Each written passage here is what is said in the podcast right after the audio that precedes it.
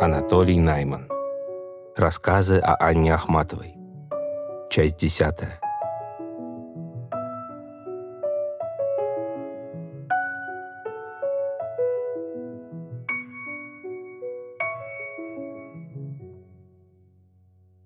Ленинградское телевидение устроило вечер памяти Блока. Обратились к Ахматовой. Она сказала, что сниматься категорически отказывается, а записать на магнитофон рассказ о нескольких встречах с Блоком согласна. Телевизионщики, по-видимому, решили, что уломают ее на месте, и в условленный день вместо репортера с магнитофоном на Озерной улице Комарова показались два автобуса и несколько легковых автомобилей. Мы увидели их из окна, Ахматова произнесла с отчаянием в голосе «Я не дамся». Несколько предшествующих дней она плохо себя чувствовала, плохо выглядела. Через минуту в комнату входили две женщины с букетами роз, электрики подтягивали к дому кабель. Ахматова резким тоном сказала, что о камере не может быть речи, максимум магнитофон, хотя и это из-за нарушения ими уговора и из-за многолюдства теперь сомнительно. Начались увещевания, миллионы телезрителям, уникальные возможности, особенно «Моя мама не спит ночей в ожидании мига, когда вас увидит». Она повернулась ко мне за поддержкой, взгляд был больной, затравленный. Одна из женщин, мне отдаленно знакомая, поглядела на меня поощрительно, видимо, уверенная, что я с ней заодно. Я сказал, чтобы они оставили ее в покое. Женщины вытащили меня в коридор и горячо зашептали, что она уже старая и что история не простит. В конце концов, та и другая сторона, ненавидя друг друга, сошлись на магнитофоне. Я думаю, друг друга, а меня больше всех. Телевизора у них не было, а я специально смотрел эту программу. На завтра мы увиделись. Она сразу спросила о впечатлении. Когда очередь дошла до ее выступления, ведущий объявил, что благоговея перед именем не может объявить его сидя, и встал. Оператор был к этому не готов и довольно долго показывал его живот. Зазвучал голос Ахматовой, и только тут камера стала медленно подниматься к лицу стоявшего. Он же тем временем начал неуверенно садиться и исчез из кадра. Некоторое время ахматовские фразы раздавались на фоне пустой стены, Однако окончательное впечатление от всего вместе было торжественное, таинственное и пронзительное. И ее отсутствие оказалось особенно выигрышным на фоне выступления старенькой актрисы Веригиной, вспоминавшей заметно шепеляве, как Альсан Альсаныч на новогоднем бумажном балу 1920 года восхитился ее платьем, а вообразить глядя в телевизор, что когда-то она выглядела иначе, было невозможно, и легкое яркое платье того бала в сочетании с этим дряхлым телом и морщинистым лицом вызывало представление об извращенных, макабрных вкусах Блока. Ахматова посмеялась. «И все равно никто не поверил, что у вас не было с ним романа», — сказал я. Она поддержала разговор, тем более, что его мать как известно, даже рекомендовала ему этот роман. Нет, нехорошо. Вы обманули ожидания миллионов телезрителей. Теперь уже поздно исправлять. Передача прошла. И еще несколько фраз в том же тоне, пока я не сказал, а что вам стоило сделать людям приятное и согласиться на роман? Она ответила очень серьезно. Я прожила мою, единственную жизнь, и этой жизни нечего занимать у других. И еще через некоторое время. Зачем мне выдумывать себе чужую жизнь? Между тем, чужая жизнь, по крайней мере на уровне легенды, творилась, сочинялась для нее уже на ее глазах, и не только из-за недобросовестности или злонамеренности критиков и мемуаристов, но подчиняясь законам людской молвы, действующим и всегда действовавшим по своей собственной логике. Ахматова знала это и делала опережающие шаги, предупредительные записи, и в то же время знала, что логика молвы, как мутирующий вирус, ускользнет от всяких ее лекарств и нападет на ее биографию с неожиданной стороны. В дневниках Лидии Чуковской здесь рассказ Ахматовой о том, как ее подруга сошла с ума и сказала ей, «Знаешь, Аня, Гитлер — это фейхтвангер, а Риббентроп Это тот господин, который, помнишь, в царском за мной ухаживал. Через 10 лет после смерти Ахматовой ко мне подошла пожилая дама и сказала, что хочет сообщить мне вещь, которую никто не знает. Я подружилась с Ахматовой в Ташкенте. Всю войну мы были неразлучны. Я хочу рассказать вам, кто ее спас от окончательной гибели. Когда в Москву прибыл Риббентроп и ехал с Молотовым в машине по Невскому, а они были знакомы еще по школе, Риббентропы ведь петербургские немцы, он обратился к Молотову и спросил, «Вячеслав, а как поживает кумир нашей молодости, поэт, которого мы боготворили, как поживает Анна Ахматова?» «Да вот, проштрафилась», — отвечал Молотов. «Пришлось принять о ней постановление ЦК. Ну ты уж похлопочи за нее ради меня». Молотов обратился с просьбой к Жданову, и Ахматова была спасена. Вероятно, я мог бы узнать еще немало интересного, если бы не спросил необдуманно, в каком году это было. «В каком, в каком?» – передразнила она меня. «В каком приезжал, в таком и было». И с неприязнью и подозрением на меня посмотрев, отошла. Это напоминает рассказы Хармса и вообще жанр анекдота о Пушкине и Лермонтове. И я даже хотел для развлечения написать такую биографию Ахматовой. Ну вот, в Центральном госархиве Например, хранится фотография, на которой сняты Ахматова и я на скамейке перед будкой, и подпись «Ахматова и Бродский в Комарове». Забавно, но в один из соседних дней 64 -го года мы с ней сидели на скамейке, другой, в Перелеске, у дороги на Щучье озеро. Проезжал на велосипеде юноша-почтальон. Вдруг остановился и, страшно смущаясь, спросил у меня, «Вы Бродский?» И когда он отъехал, она заметила, Ему очень хотелось, чтобы с Ахматовой был Бродский, так симметричнее. А в другой раз рассказала, что за границей на ней женили Эренбурга. Услышали ее имя. А кто еще живет в России? Эренбург. Стало быть, муж и жена. Именно этим объясняются ее гневные, часто несправедливо, письма, записи, монологи или такая фраза в автобиографии. 1 октября 1912 года родился мой единственный сын Лев, потому что слышала о многочисленных детях Блока, о дочери Мандельштама и так далее. В раздражении, захлопнув напечатанные в журнале мемуары о Мандельштаме, она сказала, «Анна Григорьевна Достоевская писала, что вспоминатели принесли ей много горя, то всякий раз, когда она узнавала о появлении новых мемуаров о ее покойном муже, у нее сердце сжималось от тоскливого предчувствия. Опять какое-нибудь преувеличение, какой-нибудь вымысел или сплетня. И она редко ошибалась.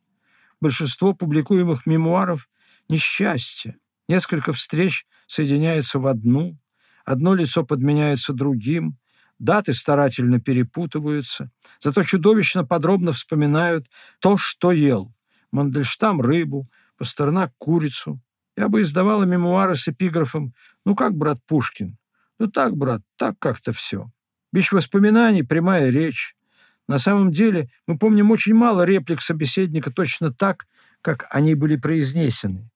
А ведь только они дают такое живое впечатление от человека, которое ничем нельзя заменить. О том же она писала в дневнике. Непрерывность – тоже обман.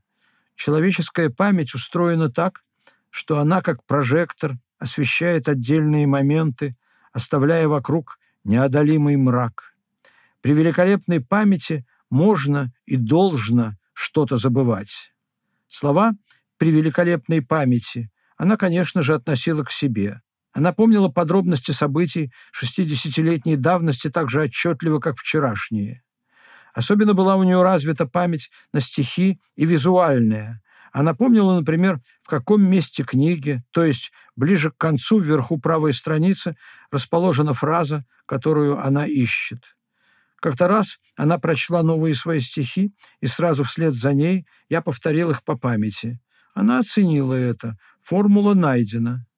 Читать вам стихи один раз многовато.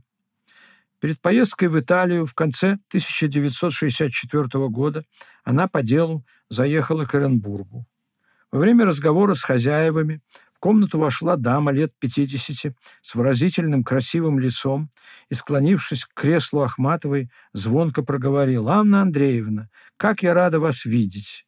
Ахматова поздоровалась, но видно было, что не узнает. «Вы меня, должно быть, забыли. Я Ариадна Эфрон», — сказала дама. Оказывается, у Эренбурга в этот день собиралась комиссия по Цветаевскому наследию. Одним из членов была дочь поэтессы. Когда она вышла, Ахматова сказала, «Я ее, конечно, помню, но как сильно она изменилась». «Да-да», — отозвалась жена Эренбурга, и чтобы затушевать неловкость, вызванную, по ее убеждению, забывчивостью старой Ахматовой, перевела разговор на другую тему. Но Анна Андреевна демонстративно вспомнила подробности и даже дату их последней встречи и повторила настойчиво, что Аля очень переменилась с тех пор светский вежливый тон новой фразы, которые с ней соглашались, не устраивал ее. И тогда она сказала, это похоже на эпизод, который вспоминает Сухотин об уже стареньком Толстом. Лев Николаевич за обедом обращается к сыну. «Ты куда едешь, Лева?» «К жене». «А разве она не здесь?» «Да нет, она в Петербурге». «А это кто?» «Это Анночка, ваша внучка, дочь Ильи». «Вот как? А почему она здесь?» «Да я уж с неделю как приехала», — отвечает та. Когда мы вышли на улицу, Ахматова проговорила. «Делают из меня выжившую из ума старуху, я удивляюсь, что еще хоть что-то помню». Но если при жизни искажалось очевидное, то тем более бессильной чувствовала она себя убедить кого-то через сто лет, что Гитлер не фейхтвангер. Единственный способ доказать, что дело было так, а не иначе, она видела в своеобразной объективизации показаний, привлечении к даче показаний хотя бы еще одного свидетеля того, как было дело. Она начинает свои заметки о Мандельштаме фразой «И смерть Лазинского каким-то образом оборвала нить моих воспоминаний. Я больше не смею вспоминать что-то, что он уже не может подтвердить». Это был прием почти юридический. Семестр, который она проучилась на юридическом факультете высших женских курсов в Киеве, дал ей знания по истории права, объяснявшие на языке правосудия трагедию эпохи, квалифицировавшую новую законность как беззаконие и отзывавшиеся в ее беседах неожиданным заявлением вроде «Я, как юрист, утверждаю». Одного свидетеля было недостаточно ни в еврейском суде, ни в римском – Два свидетеля неотводимых составляют полную улику. Лирический поэт свидетельствует о случившемся с ним и с тем, кто разделил его переживания, с другим человеком, природой, книгой. Природа, книга дают свои свидетельства, и судья-читатель, зная их по опыту непосредственных впечатлений, решает, насколько поэт правдив. Но отношения с возлюбленным, с другом, с ближним всегда личные. Поэт не хочет полагаться на неизвестный ему опыт гипотетического читателя, который будет оценивать его чувства конкретно к Анне Керн, к Чаадаеву, Карине Родионовне. Сознательно и инстинктивно поэт ищет партнера, который подтвердил бы его слова, другого поэта. Сафо – Алкея, Алкей – Сафо, Помимо утверждения правды, то есть правоты каждого из них, это спасает обоих от своего рода нарциссизма, глядения только в самого себя. Трудно сказать, была ли такая установка у Ахматовой с самого начала или, возникнув в молодые годы, непроизвольно стала затем необходимой. Но Гумилев, Шилейко, Недоброво, Анреп, Пунин, как и некоторые другие адресаты ее стихов, были тоже поэтами – в 1914 году Блок мадригалом вызвал ее на стихотворную переписку. «Красота страшна, вам скажут». Я пришла к поэту в гости, которую тогда же опубликовал. В самом конце жизни, в стихах, примыкающих к полночным и к прологу, Ахматова записывает «Всего страшнее, что две дивных книги возникнут и расскажут всем о всем». Последние годы она складывала в папку, которую называла «В ста зеркалах» стихи, на протяжении ее жизни ей посвященные, все равно какого качества и кем написанные. Их оказалось несколько сотен. Большинство играет роль только зеркал, так или по-другому, ее отражающих. Но несколько — это еще и страницы двух дивных книг. Одну писала она, другую — они. Это вовсе не значит, что ей было безразлично, кто звучал ей, кому звучала она вторым голосом.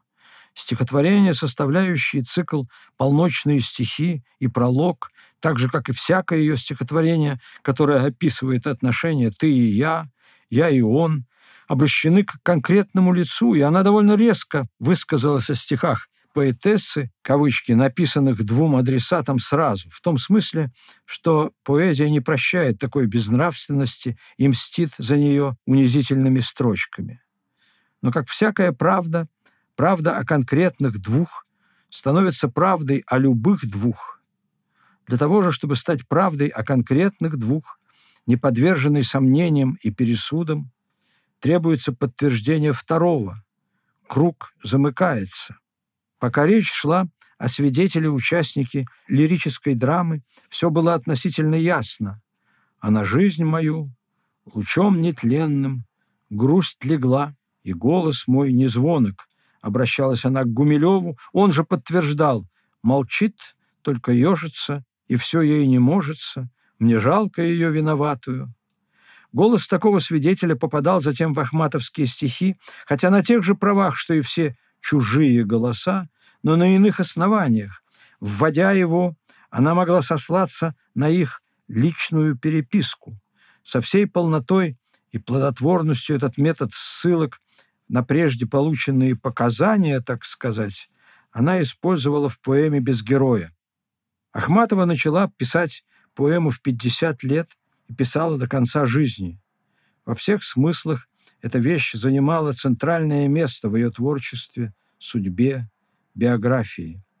Это была единственная ее цельная книга после пяти первых, то есть после 1921 года, при этом не в одном ряду с ними, а их, как и все, что вообще написала Ахматова, включая самую поэму, покрывшая собою, включившая в себя – когда в письме 1960 года она заметила, что, кавычки, «по творческой линии со мной всегда было сплошное неблагополучие, и даже, может быть, официальное неблагополучие отчасти скрывало или скрашивало то, главное, то вполне вероятно, что в виду имелось также и это отсутствие после Анна Домини книг с единым лирическим сюжетом, который делал поочередно «Вечер», «Четки» и так далее именно книгами, а не сборниками стихов. Она искусно и основательно составляла отделы, готовившихся к печати и выходивших или попадавших под нож сборников, была мастером соединения стихотворений в циклы. Однажды, когда прихотливое стечение обстоятельств и превратное их объяснение привело к ссоре между нами, она гневно проговорила. А что касается стихов, то цикл у вас готов, только первым поставьте последнее по времени стихотворение, советую, как опытный товарищ. А поэма при самом строгом авторском наблюдении за ее композицией писалась сама, и чаще приходилось не впускать в нее принимавший ее внешность кусок, чем загонять в строфы прямо к ней относившийся, но формально самостоятельный. Ахматова собирала мнение о поэме, сама писала о ней. Будущая судьба поэмы ее волновала. Она опасалась, что текст слишком герметичен или представляется таким рассказывала, что одна поклонница, декламировавшая стихи с эстрады, спросила у нее, «Говорят, вы написали поэму без чего-то. Я хочу это читать».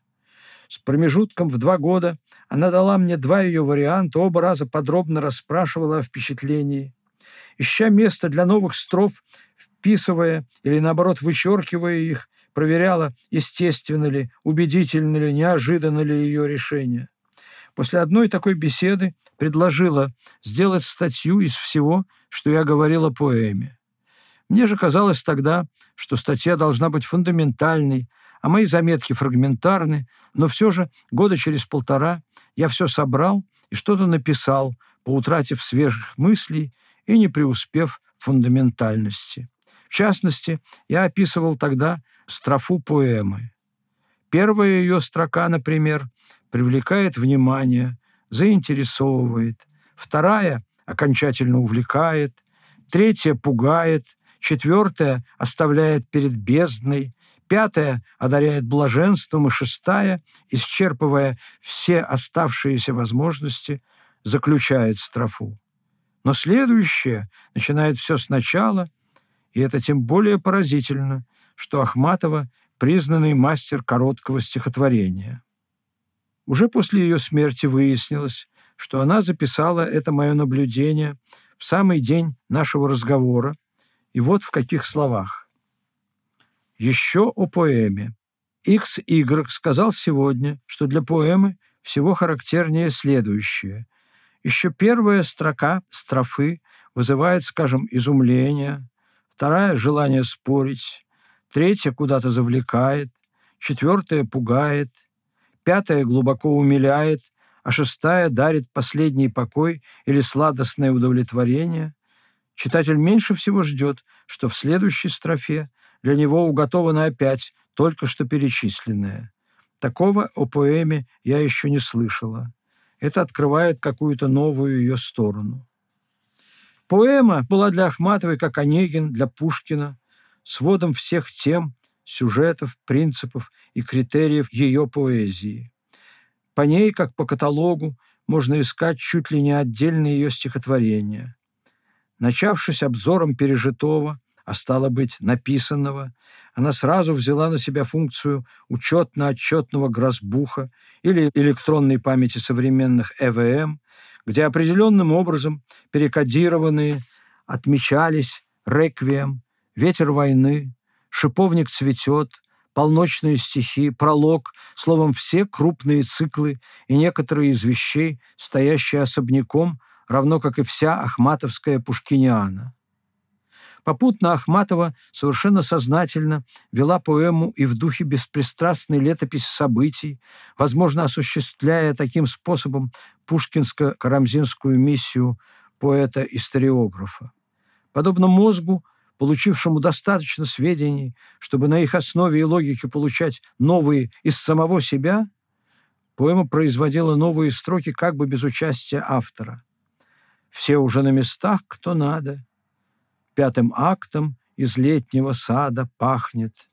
Пьяный поет моряк». Моряк, матрос, центральная фигура революции, занял место в картине предреволюционного ожидания сразу всплыв ли из памяти, сойдя ли с холста Татлина, с позднейших ли плакатов или из блоковской поэмы. Но само расположение последней строчки на бумаге словно бы предполагало внутри нее дополнительное содержание, и дыхание строфы очередным своим выдохом вдруг расправило эту морщину. Пахнет призрак Цусимского ада, тут же пьяный поет моряк. То есть все стало звучать, все уже на местах, кто надо. Пятым актом из летнего сада пахнет призрак Цусимского ада. Тут же пьяный поет моряк. Можно с большим или меньшим успехом гадать, не был ли толчком для появления нового стиха пастернаковский матрос в Москве «Был ветер пьян и обдал дрожью, свина буян». Взглянул матрос, матрос был тоже как ветер пьян, к которому тянется строчка из следующего за ним стихотворения «Январь» и это год Цусимы. Однако существеннее толчка к той или иной вставке, само устройство поэмы, множество ее пазух, куда можно по необходимости вложить, или, что то же самое, где можно обнаружить новый стих, а то и блок новых стихов. Внутри нее все уже содержится, и вариант сороковых годов – отличается от варианта 60-х объемом, но не полнотой, как аэростат, который готов к полету и надутый до половины и целиком. По тому же принципу устроена и гармошка смыслов каждой строки, отзывавшаяся по мере растягивания новыми комментариями. Кто-то из читателей заметил, что стихи или вправду там кто-то снова между печкой и шкафом стоит, перекликаются с бесами, со сценой перед самоубийством Кириллова, когда он прячется в углу между стеной и шкафом.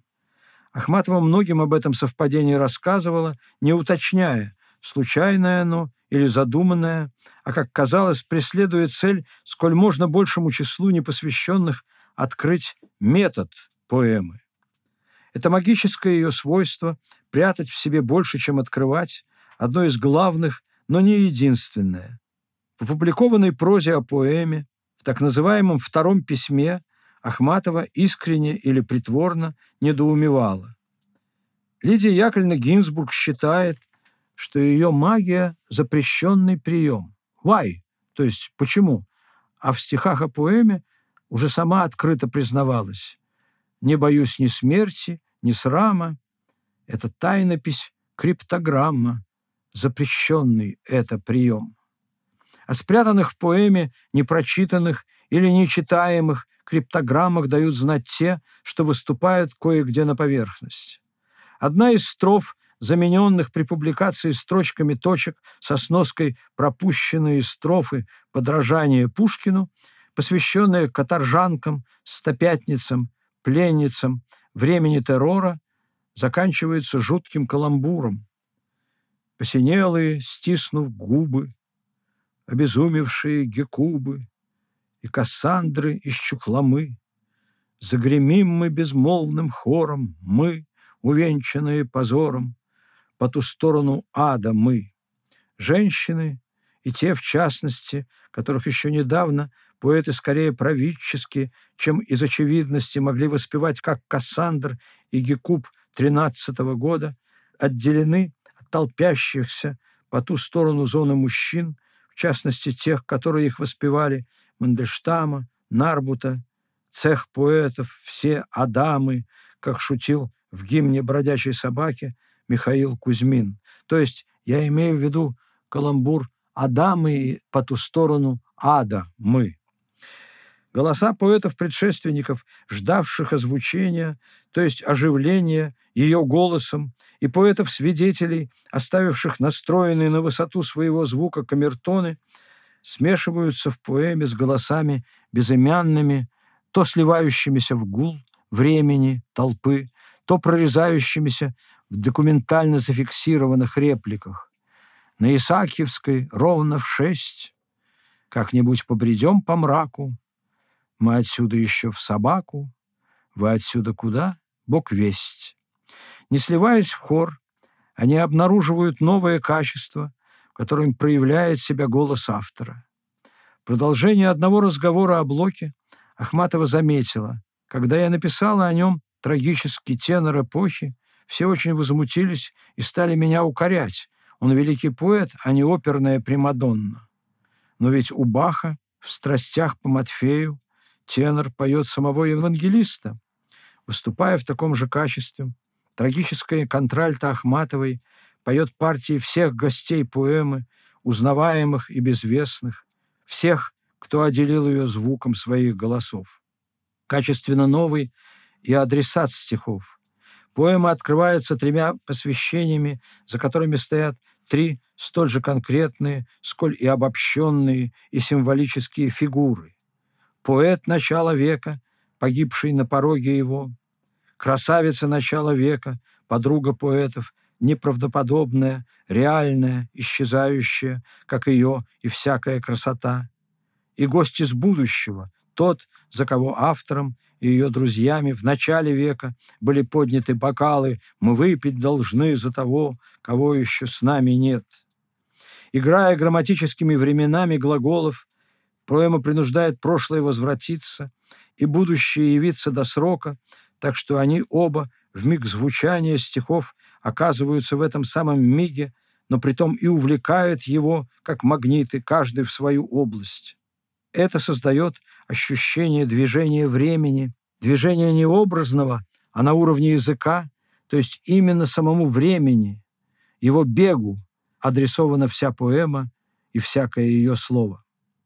В разное время разным людям Ахматова показала или вручила прозаические заметки о поэме, которому она придавала вид писем. Письмо к Н.Н., второе письмо. Литературный стиль их очень близок стилю прозы вместо предисловия, с какого-то момента неизменно входившего в текст поэмы. Мне она передала, что вставить во второе письмо. Первое – о Белкинстве, Второе. Об уходе поэмы в балет, кино и тому подобному Мейерхольд подчеркнуто. Демонский профиль. Третье. О тенях, которые мерещатся читателям. Четвертое. Не с нашим счастьем, как говорили москвичи в конце декабря 1916 обсуждая слухи о смерти Распутина. Пятое. Я уже слышу голос, предупреждающий меня, чтобы я не проваливалась в нее, как провалился Пастернак в Живаго, что и стало его гибелью. Но я отвечаю, нет, мне грозит нечто совершенно иное. Я сейчас прочла свои стихи, довольно избранные. Они показались мне невероятно суровыми, какая уж там нежность ранних, обнаженными, нищими. Но в них нет жалоб, плача над собой и всего невыносимого. Но кому они нужны?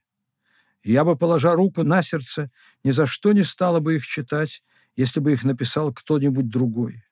Они ничего не дают читателю. Они похожи на стихи человека, 20 лет просидевшего в тюрьме.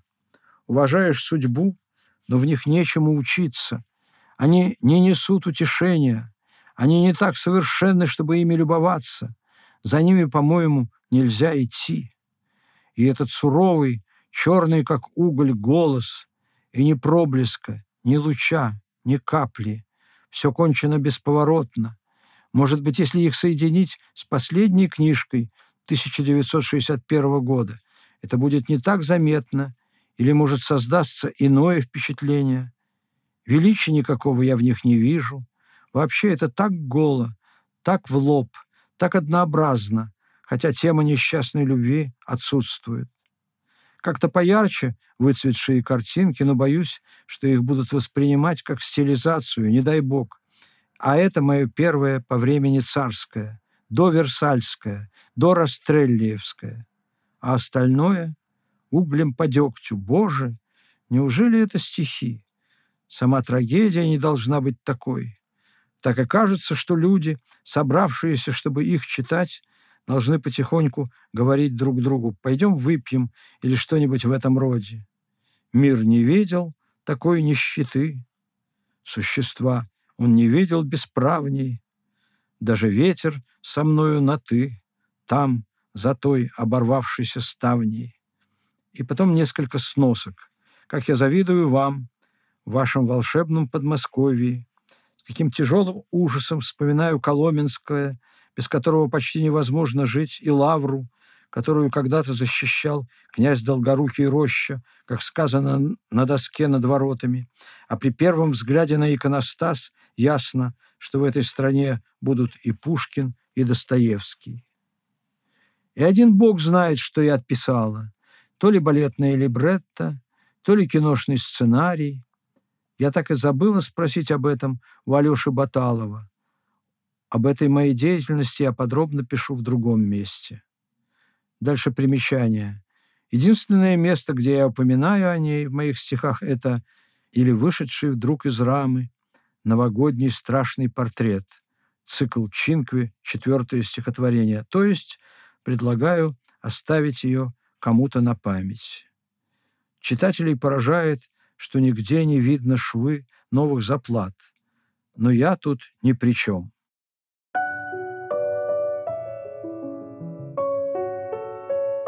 Анатолий Найман. Рассказы о Анне Ахматовой. Продолжение следует.